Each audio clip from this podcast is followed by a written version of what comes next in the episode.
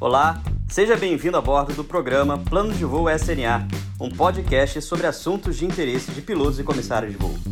Eu sou o Diego Schilling, diretor do Sindicato Nacional dos Aeronautas, e a partir de agora estamos juntos para mais um bate-papo com convidados especiais. Hoje, no episódio extra do programa Plano de Voo SNA, seguimos com o tema Atuação Parlamentar diante da crise da Covid-19 e temos como convidado o deputado federal Coronel Tadeu. Ah, Para quem não conhece o deputado federal Coronel Tadeu, ele é formado pela Academia da, do Barro Branco, em São Paulo, é graduado em Direito pela Universidade de São Paulo e mestre em Ciências Políticas de Segurança e Ordem Pública. Uh, o deputado também ingressou na PM em 1982, formando-se dois anos mais tarde, e passando para a reserva somente em janeiro de 2015. Exerceu por seis anos consecutivos a carreira de piloto de helicópteros na Líder Táxi Aéreo, no Rio de Janeiro, de 2011 a 2017, e foi eleito deputado federal nas últimas eleições com 98.373 votos, ah, sendo o primeiro tripulante a ocupar uma vaga na Câmara de Deputados em Brasília. Ah, boa noite, deputado. É, seja bem-vindo, é um prazer tê-lo conosco para conversar e debater um pouco sobre aviação. E já abro com uma pergunta para o senhor. O senhor apresentou uma emenda para a liberação do, do saque da FGTS para os tripulantes na medida provisória 927, que dispõe sobre medidas trabalhistas para enfrentamento da crise da Covid-19. Antes disso, a MP 925, que tem proposta de emenda semelhante, deve ser votada. O senhor tem feito alguma articulação para que possamos conseguir essa aprovação uh, dessa emenda nesse momento? Uh, e como estão as conversas dos outros deputados em relação a isso, deputado? Boa noite. Opa, boa noite, Diego, um, e uma boa noite para todos aqueles que estão nos assistindo ou até mesmo ouvindo. É um prazer estar, estar com vocês e, e respondendo a sua, a sua pergunta. Uh, realmente o trabalho político ele é intenso, é, a gente não para, eu estou aqui até meio zureta da cabeça, parece que tô, voei com pânico, voei com, com, com né, peguei turbulência, mau tempo, porque a gente tem trabalhado tanto. Ontem foi um dia desgastante por conta do, do PL 39, antigo Plano Mansueto, né? E hoje também não foi diferente, que nós estávamos lá com a PEC, que é PEC da, da guerra, lá, a PEC 10 de 2020, e nós temos aí provavelmente para amanhã, apesar de que o presidente Maia só falou em, em sessão na sexta-feira, né? e nem sei por que ele falou na, somente na sexta-feira, mas eu espero que ele tenha se enganado, eu acho que deve ser amanhã realmente, né? deveremos ter sessão e está realmente próximo de entrar na pauta uma leva de medidas provisórias, né? E algumas delas é, têm muito a ver com a nossa categoria, com, a, com os aeronautas, os aeroviários, né? Uma delas é a, a medida provisória 825.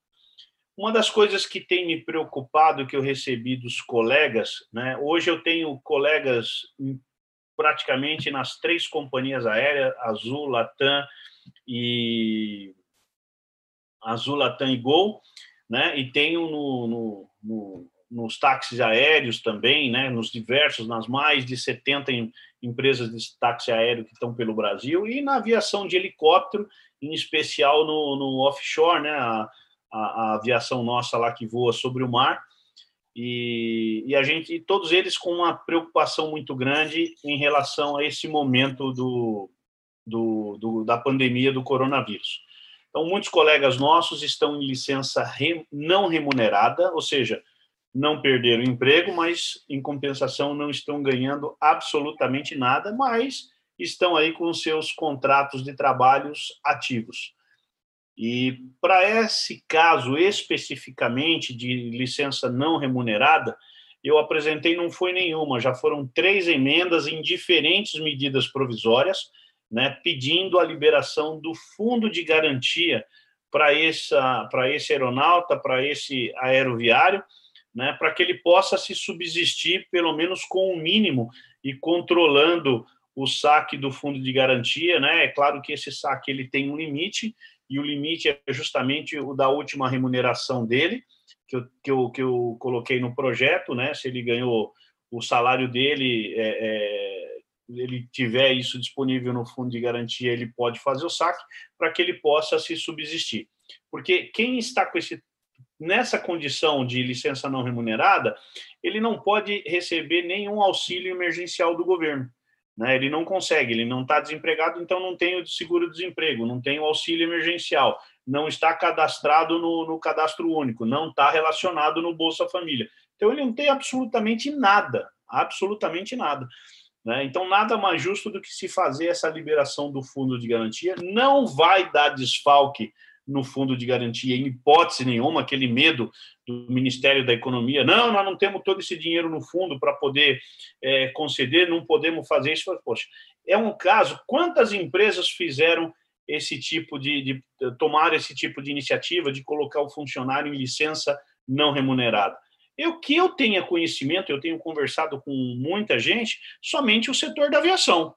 Então, não, e são, nós estamos falando, vai, se fosse todo mundo, né, nós teríamos falando aí em torno de 50 mil funcionários, o que é nada para o fundo de garantia, que tem milhões de pessoas que contribuem com o fundo. Né? Então, nesse momento, nada mais justo. E aí vem o trabalho político, o, o Diego, de você conversar com o relator, de você conversar com os líderes, de você conversar com o próprio presidente Rodrigo Maia.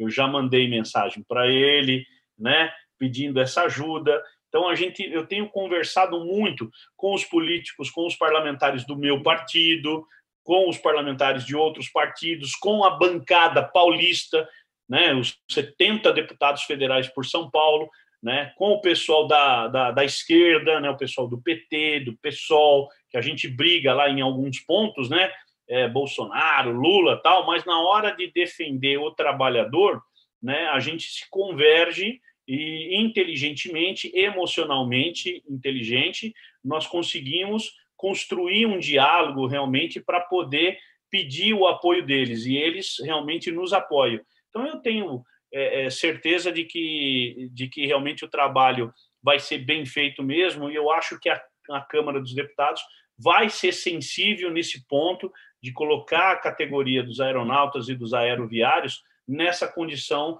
de atender esse pedido que não é nada do outro mundo.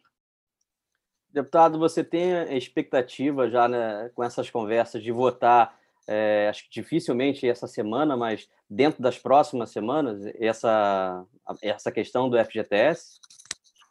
É, eu não sei, eu não garanto essa semana, é, porque tem antes da nós votamos a PEC da a PEC paralela, que é a famosa PEC 10, e ficou pendente na pauta. Já vou até te responder aqui. Ficou pendente na pauta um, um outro um outro projeto. É, já até tiraram, né? Já até tiraram, não não está mais aqui. Mas era, se eu não me engano, um projeto de lei, eu não lembro qual que era, mas era um projeto de lei que iriam colocar que já estava em regime de urgência e hoje colocaram mais um projeto de lei em regime de urgência. Então, possivelmente, esses dois projetos venham antes da medida provisória 825.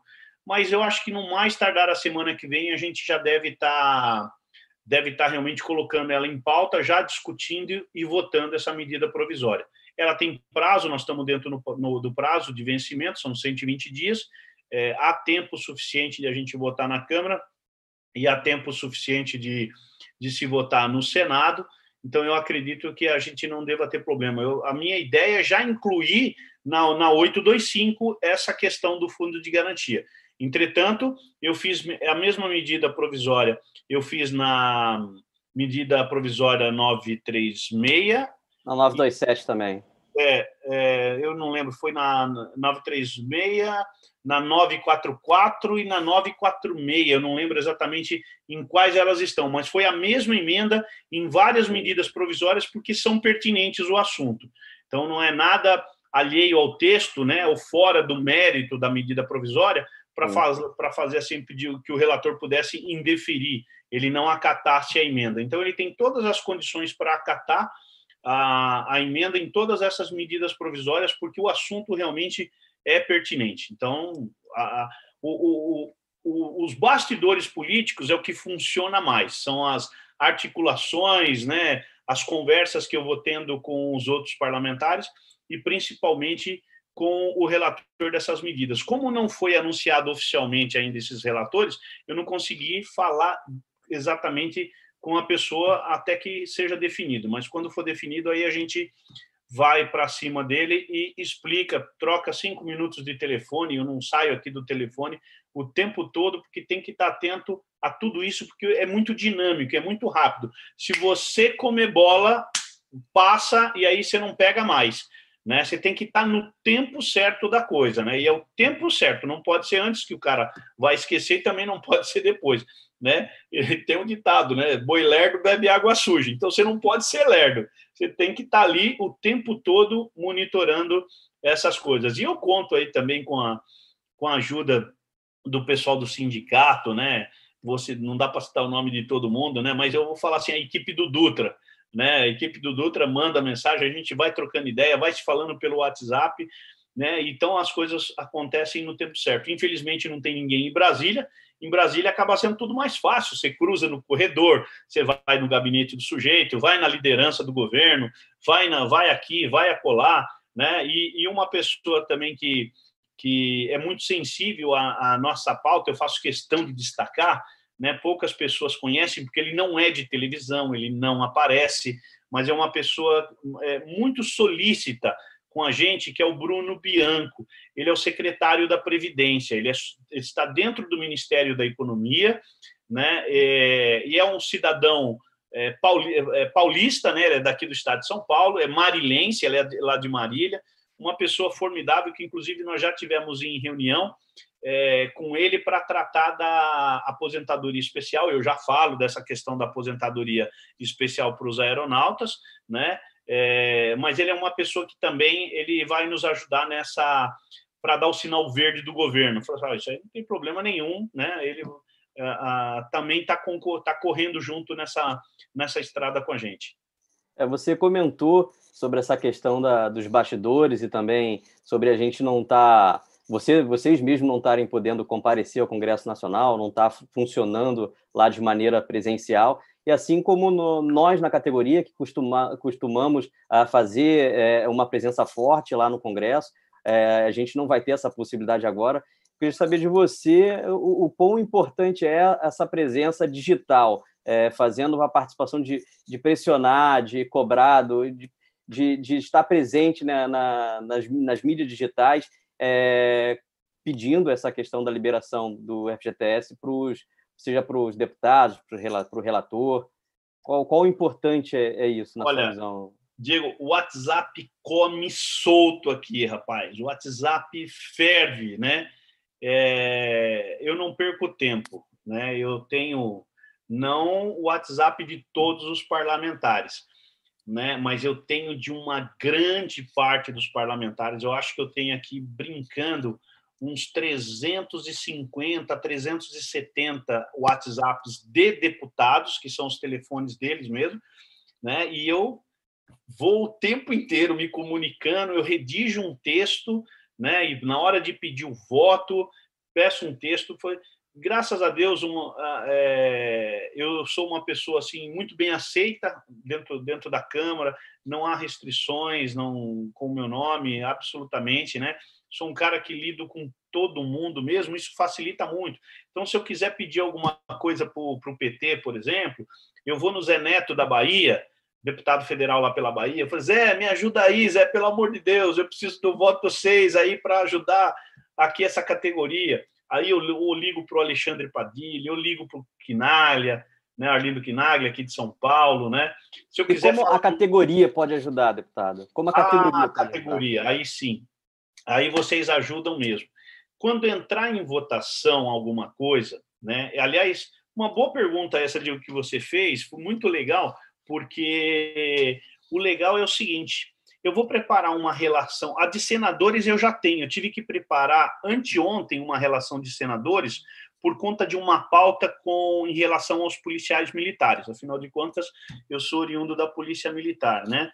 É, eu, eu tinha que acertar uma pauta que ganhamos, né? Diga-se de passagem, ganhamos tal. Hoje foi muito legal. A, a, votou agora no Senado, faz uma hora atrás aproximadamente. A pauta foi ganha E, e aí eu tenho a relação dos senadores e eu vou providenciar uma relação de deputados. O que, que a categoria pode fazer? Quando entrar a pauta, a gente prepara um texto, né? E os aeronautas, assim, de batelada mesmo, manda e-mail para todos os deputados, para todos os deputados, é, pedindo a, a, ao, o apoiamento em determinado item. Às vezes é uma emenda, às vezes é um destaque, né? às vezes é um projeto. Então, é, é muito importante ir mandando e-mail para esses deputados. Eu falo por mim, eu recebo mais de 200 e-mails por dia, né? e a minha assessoria vai me repassando isso, porque não dá tempo de ler tudo, mas a, o assunto. Então, por exemplo, ontem eu recebi uma tonelada de e-mail pedindo uh, o apoiamento para os professores. Né? Então, vamos ajudar os professores. Né? Apoiamento para tal categoria. E a gente vai monitorando o que o povo está pedindo né, o tempo todo.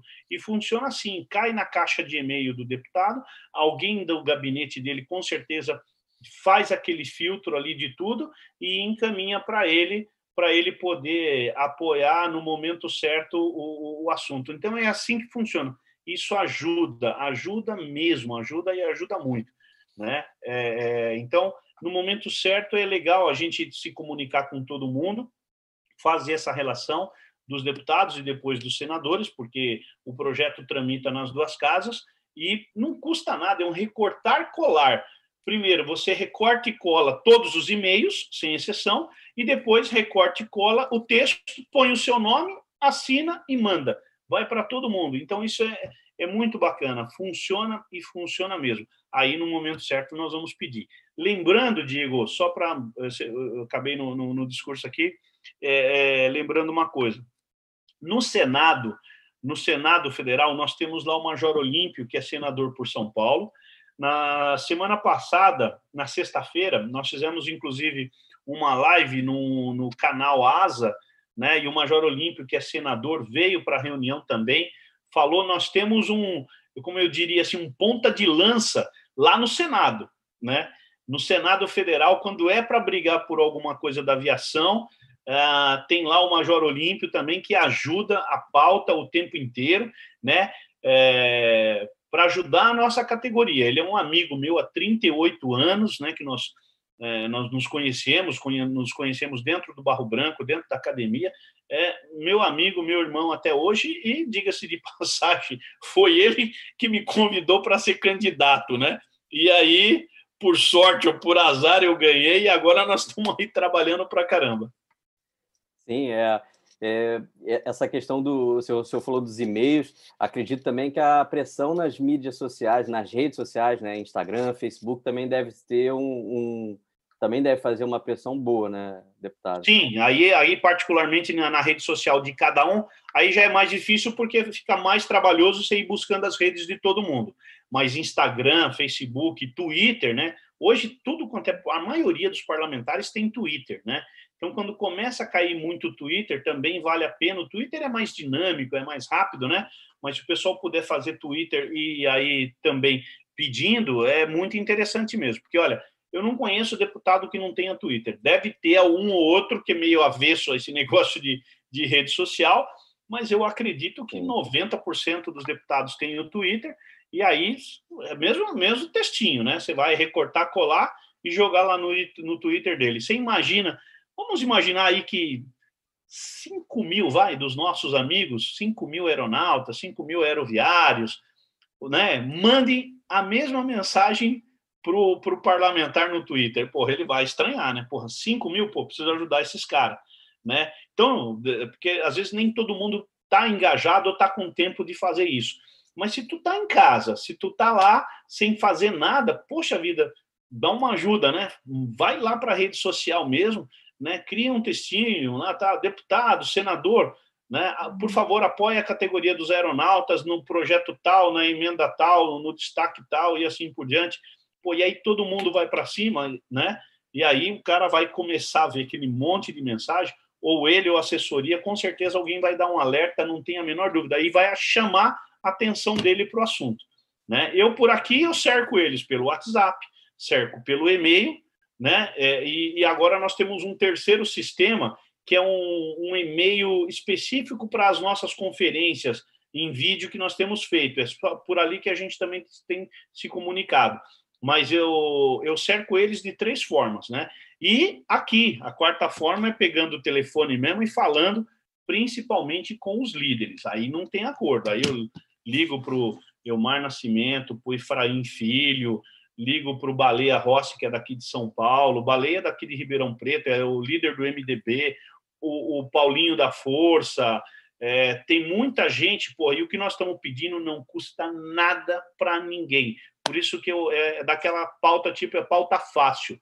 Né? Quando vem do governo com sinal positivo, e a gente vai ter o sinal positivo, né, fica muito mais fácil digerir isso com os líderes. Né? Então, aí a, a fica mais tranquilo de a gente votar. E é assim que funciona mesmo. Deputado, não tenho dúvidas que, que a nossa categoria ela vai deixar de se engajar em algo que é uma demanda dela própria, é algo que tem, tem feito uma. tirado um pouco o sono do, da nossa categoria, né? E assim, quando. Acho que a gente já mostrou engajamento na, na lei do aeronauta, e não, não tenho dúvidas que a gente vai é, mostrar engajamento novamente. Uma outra medida que o senhor colaborou com, com o sindicato e também com a categoria foi o nosso pedido para a ANAC para prorrogar o prazo de validade das habilitações e exames operacionais do, dos tripulantes. Né? É, qual a importância disso? Como foi essa negociação, deputado? Olha, é, deputado, assim, eu estou fora assim da aviação já fazem faz dois anos, três anos, né, que eu estou fora. Então, às vezes a, a cabeça da gente não, não, não, lembra de tudo. Então a gente precisa ser toma, receber input. Aí eu, eu não lembro quem foi que deu esse input pelo WhatsApp aqui. Eu não lembro quem foi que deu o input. Falei, poxa, bicho, muito simples. Meu, bastou um telefonema e depois a oficialização através de ofício, e nós conseguimos uma prorrogação de 120 dias para das nossas licenças e, e, e revalidações, né? Nossa CHT, nosso CMA, que foram prorrogados, ou seja, está suspenso, não tem nada. Das IAMs, né? Também para quem, para os pilotos aí que tem que fazer IAM, avião e helicóptero, né? E tam, também foi feita das IAMs. E eu vou acrescentar aqui que também deram um input em mim, que foi dos CACs, né? Os colecionadores, atiradores e caçadores, o pessoal armamentista, que eu fui instrutor de tiro muito tempo, né? Que também me solicitaram, aí eu tive que pedir no Exército e também concederam. Então, é, isso foi muito legal, né? Porque veio veio de vocês, né? E a gente simplesmente o mais rápido possível torna isso uma, uma realidade. Né? E os órgãos é, entenderam realmente da, da importância disso, né? Então, a, a, e também em relação à Infraero, também em relação às taxas da Infraero também, eu acabei conversando com o Brigadeiro Paz de Barros lá para poder é, é, mas isso eles já iam fazer pelo Ministério da Infraestrutura também, que é justamente não cobrar as taxas nesse momento do, do, do, pessoal, né, que tem proprietário de aeronave, proprietário de hangar, então teve toda uma negociação aí que eles realmente flexibilizaram bem nesse momento difícil. Né? E a gente está aqui para isso, o, o Diego. É, a gente está aqui justamente para ajudar a, a, a, categoria, né? Tem lá um, um, deputado que representa a categoria, então tem que realmente usar, né? Aquela história tem que botar o cara para trabalhar mesmo, né? Então me põe para trabalhar que eu não, não, não recuso não recuso trabalho, né? Saio, cabeça fica mil por hora todos os dias, sem, sem exceção. Se não é cuidando da aviação, é cuidando da segurança pública, é cuidando disso, é, é, é taxista que, que, eu, que eu ajudo também, é motorista de van, é o pessoal da aviação agrícola, né? Que eu converso muito lá com, com o Tiago e com os proprietários das empresas lá de aviação agrícola, que é um, um setor importante e grande, são 2.300 aeronaves, é o segundo maior do mundo, né? é muito interessante, o pessoal da aviação experimental, o pessoal do paramotor, né? a gente, cara, a gente, a cabeça da gente fica maluca, mas graças a Deus, é, acho que a minha cabeça é cheia de, de caixinhas, né? então a gente trabalha, vai trabalhando em cima das caixinhas na medida que pode. Vocês imaginam, você é, é, imagina alguma outra medida que possa ser tomada para ajudar a aviação geral e executiva nessa crise, já que você também faz é oriundo também dessa aviação, né, deputado?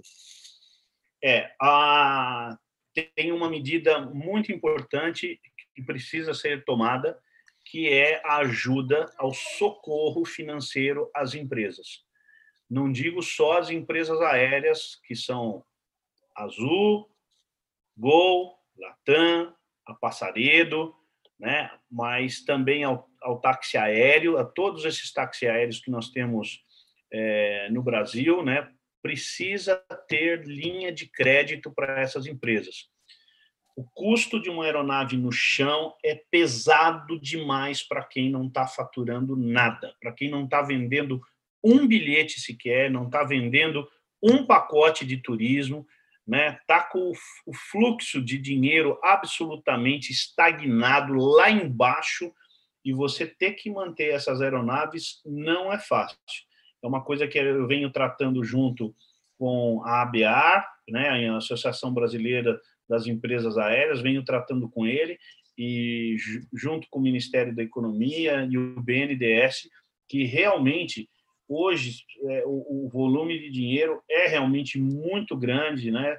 A gente está conversando na ordem de 7 bilhões de dólares, 7 bilhões de dólares, algo em torno de 35 bilhões de reais, e não é dinheiro dado, né? Nós não estamos pedindo dinheiro dado para o governo, não é para colocar no meu caixa e esquecer isso. Não, não é isso. É dinheiro emprestado e que as empresas vão precisar em algum momento logo para poder, quando tudo voltar ao normal, a roda poder girar normalmente. Porque ninguém sabe como vai ser essa volta dos passageiros na malha aérea nacional e internacional.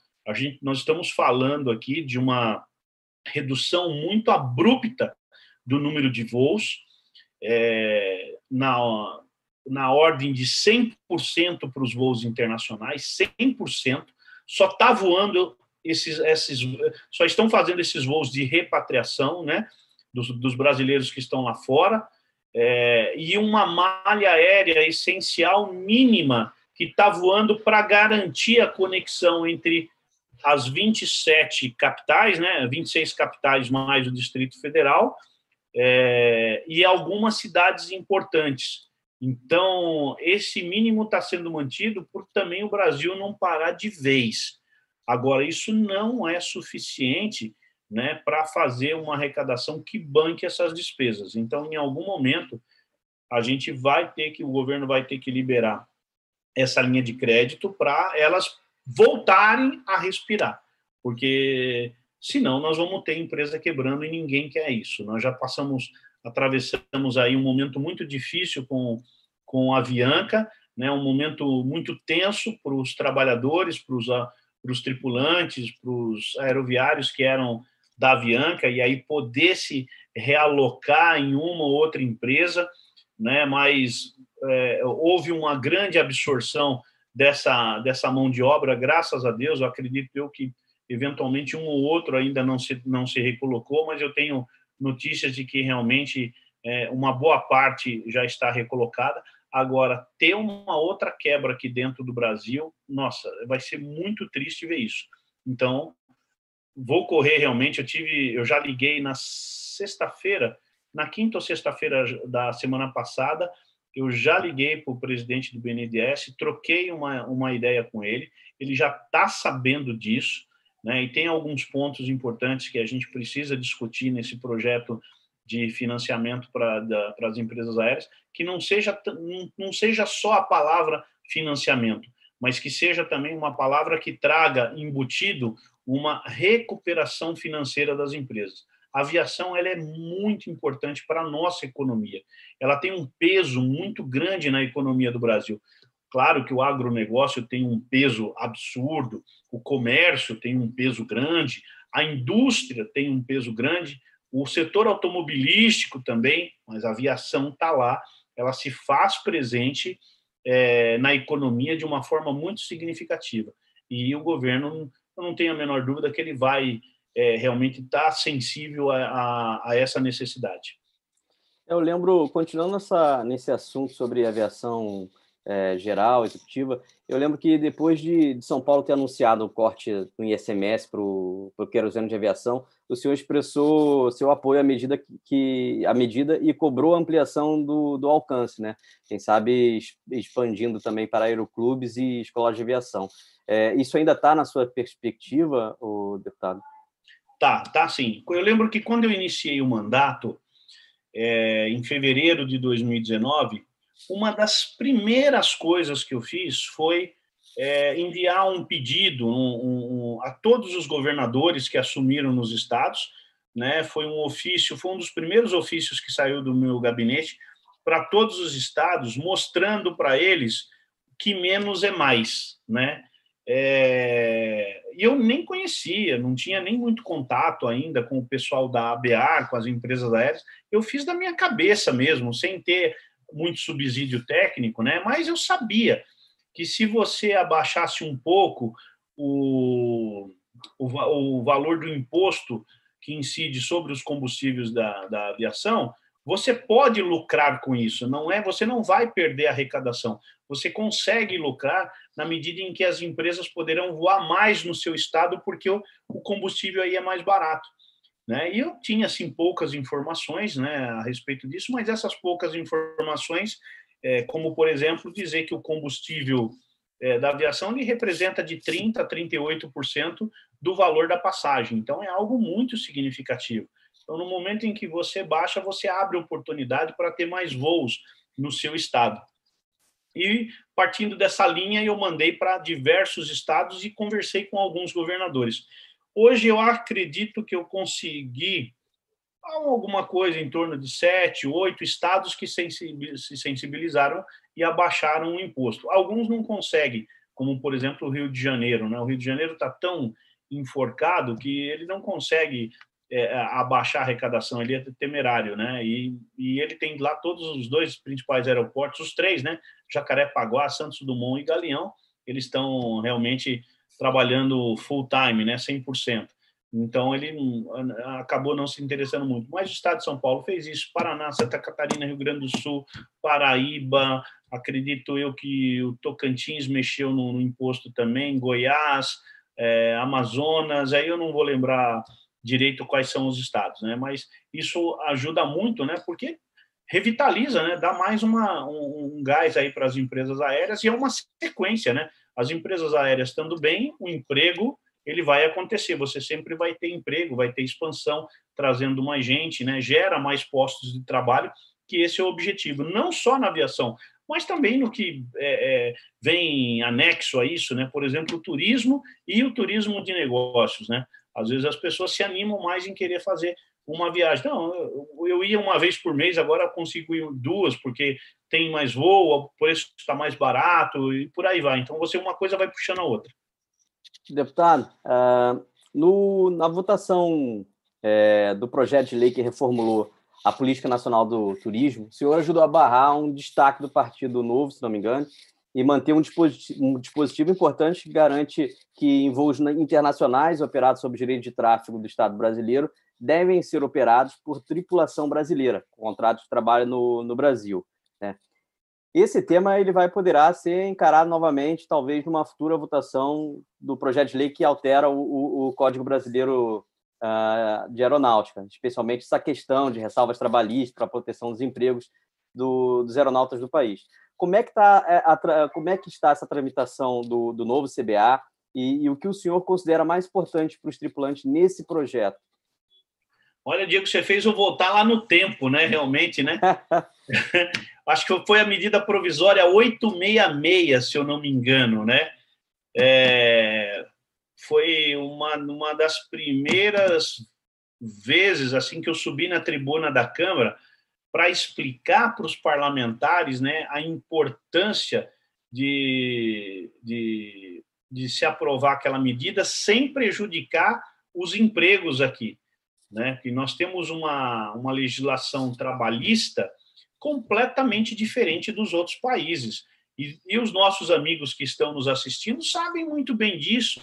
Né? Uma tripulação do Chile ela tem determinados direitos que nós não temos e nós temos outros direitos que eles não têm. Então, são regras descompassadas, de forma que fica muito mais barato para uma empresa, por exemplo, contratar alguém de fora.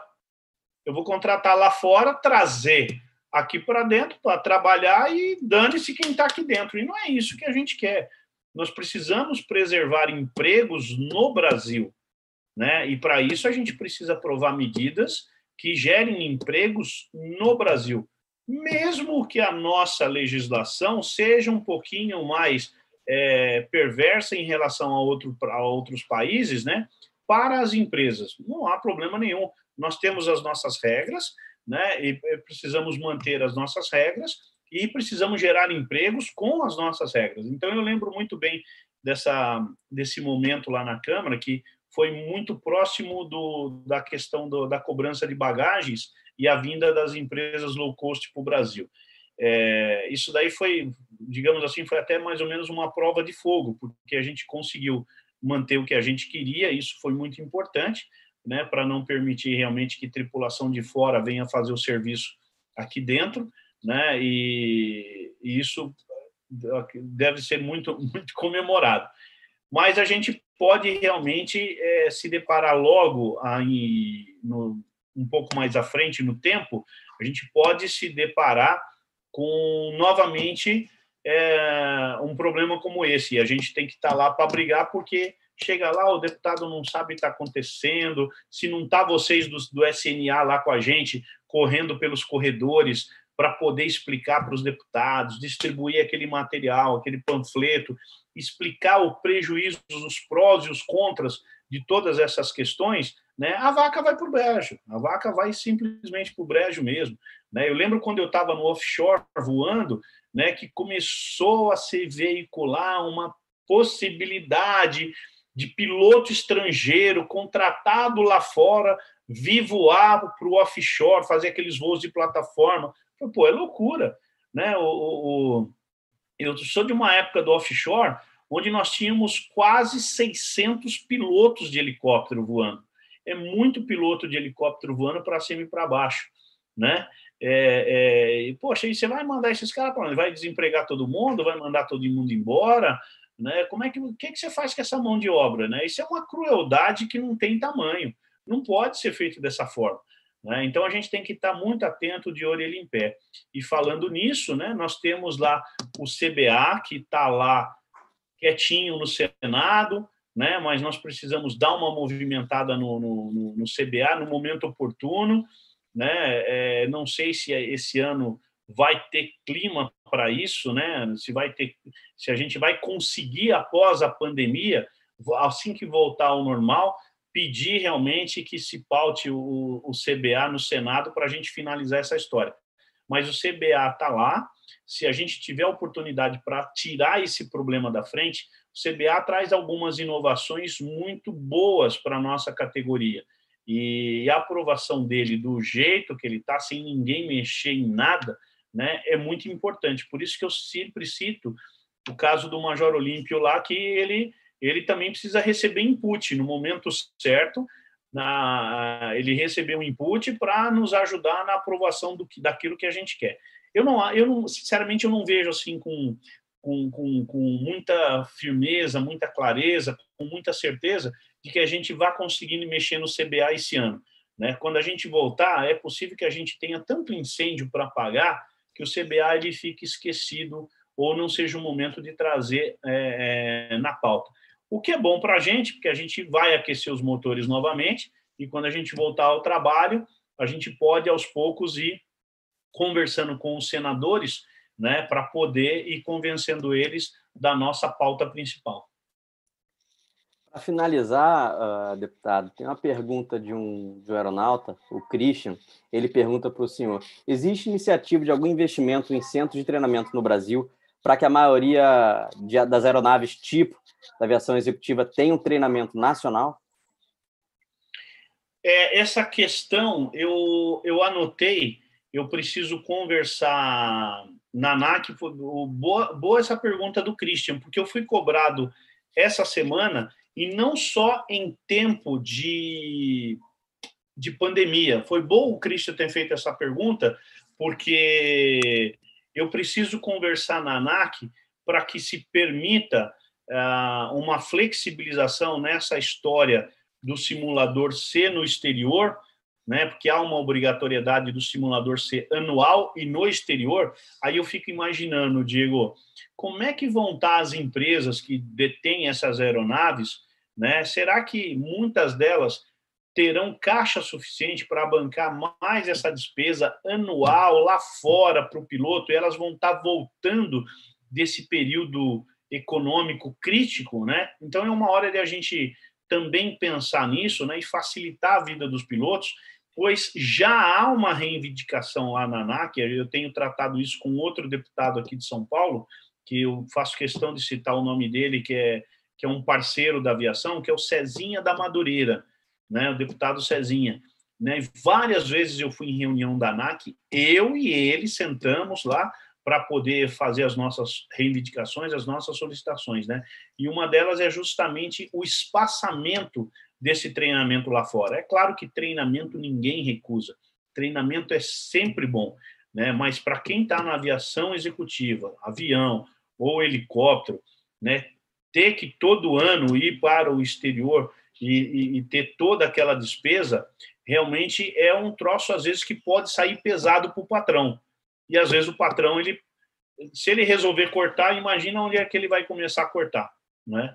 Normalmente é no avião, né? Normalmente é no helicóptero, né? E aí tá aí mais gente desempregada. Nós tivemos muito desemprego de 2016 para cá na aviação executiva, né? Muita gente ficou realmente desempregada fora do mercado de trabalho e sem esperança nenhuma. A esperança era agora, em 2019, que o mercado estava melhorando, né?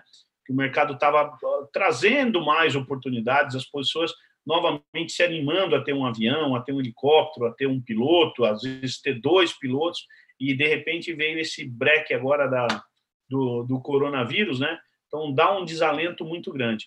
Então é hora de, de, a gente fazer gestões junto à ANAC mesmo, né? Que por sinal, né? Tá uma uma uma uma confusão grande porque a ANAC está sem diretor, só tem um diretor realmente, que é o Juliano. Os outros quatro já foram embora, não foram nomeados, estão sendo ocupados por superintendentes de baixo para cima, interinamente.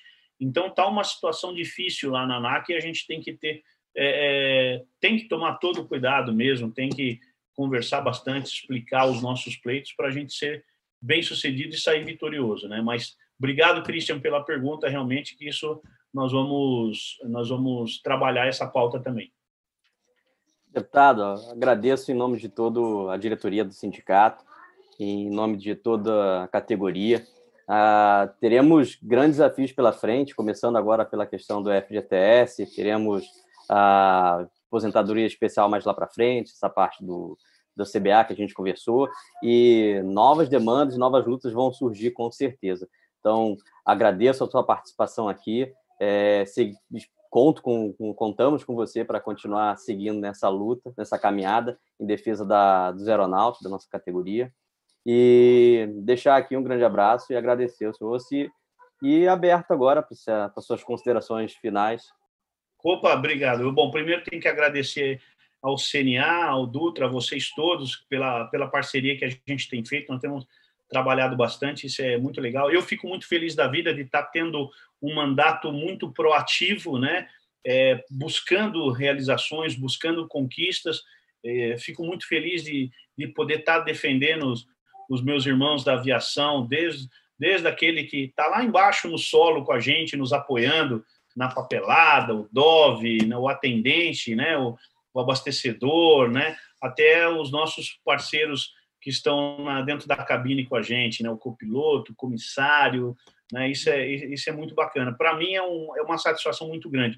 Gostaria de estar tá aí é, é, pegando pane no ar, que é mais divertido do que, do que pegar essas pane políticas que a gente tem pego. Né? É bem mais complicado aqui embaixo, pode ter certeza.